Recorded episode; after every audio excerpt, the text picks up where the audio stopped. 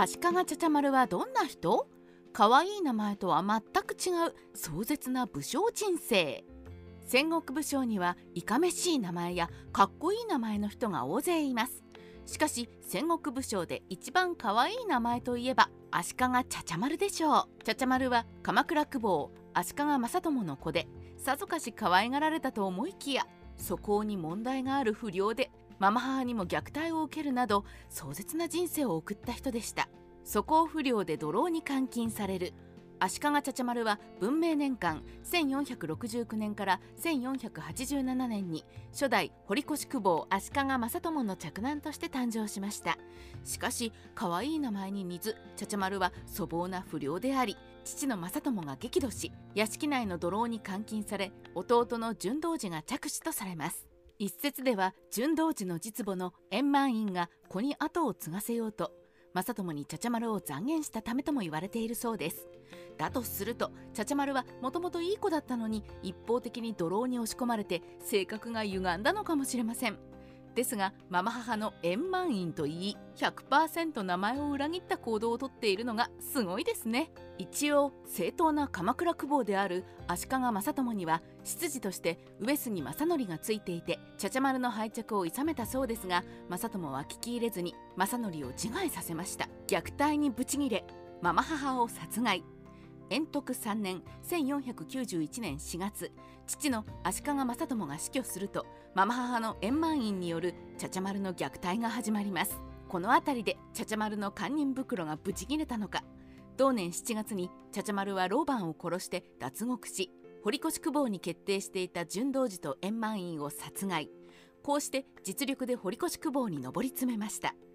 実は茶々丸には純道寺以外にも兄弟がいて彼は内紛が起きる前に父である足利正友の命令で伊豆を離れて上洛。出家して聖光と名乗っていましたが彼は円満院を聖母としていました。そしてこの聖光の存在が後々に意外な形で茶々丸を追い詰めることになります。重臣を殺害し伊勢宗瑞に伊豆を奪われる。堀越久保に就任した茶々丸ですが父の正友同様に関心の残言を信じ筆頭家老の韮山城主の富山豊前の神秋山シンクラントなどの重臣を惨殺。これにより茶々丸は家臣の支持を失い内紛は伊豆国内に波及します。明王2年1493年10月広告事情にいた伊勢宗瑞が混乱に乗じ鈴木重宗や松下三郎右衛門城近江三人衆のような伊豆の豪族を従えて伊豆に攻め入りました。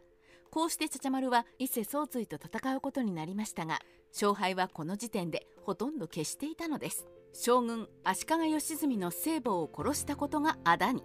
どうして茶々丸の敗北が確定したのか。それは明王の政変で10代将軍足利義樹が細川正元日野富子らに追放され茶々丸の兄の成功が現属して11代将軍足利義澄になったからです。義澄は聖母円満院を殺した茶々丸を恨み伊勢宗瑞に茶々丸討伐を命じました。伊勢宗瑞はこの大義名分を最大限に利用し頭を丸めて出家し円満院の死を悼んだとも伝えられていますがおそらくポーズでしょう。しかしポーズであれ実際の円満院が円満とは程遠い人物であれ大義名分は絶対でありわずかに茶々丸に味方していた伊豆の豪族も不注者になることを恐れて茶々丸から離れていってしまいます。こうして茶々丸はろくに戦えずに伊勢宗瑞に敗れ伊豆から逃げていきました。まさか出家して京都に行った兄が将軍になり自分が将軍の母を殺した反逆者になってしまうとは茶々丸は運が悪い人ですね。伊豆奪還を願うも伊勢宗瑞に敗れ自害。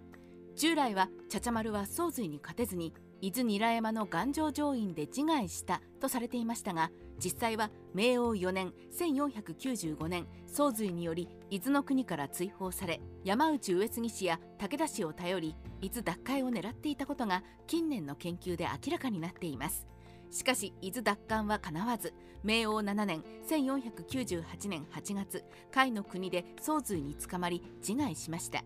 自力で力を脱出して聖母と異母帝を殺し堀越久保になるまではダークヒーローな感じでかっこよかったのですが相手が悪すぎましたね。どうして可愛い名前なの？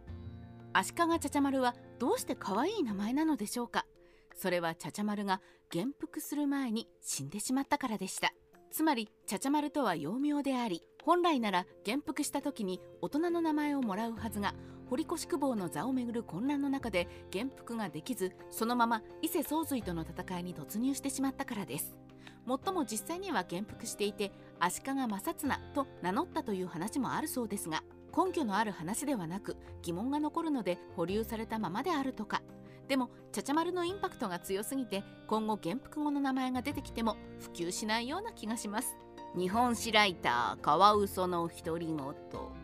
可愛い名前とは裏腹に素行不良で土牢に監禁され円満院というママ母に虐待を受け返り討ちにして自力で堀越久保になった足利ちゃちゃ丸。しかし円満院を聖母とする足利義澄が将軍に就任したせいで逆賊に認定。さらに残言により重臣を殺害したせいで人望を失い伊勢宗瑞に国を奪われてしまい若くして死んでしまうことになりましたこれで名前が吉冬とか吉岩とかかっこいい名前なら悲劇が際立つのですがちゃちゃ丸というのが悲しいですでも逆にギャップのおかげで一度覚えると忘れませんけどね。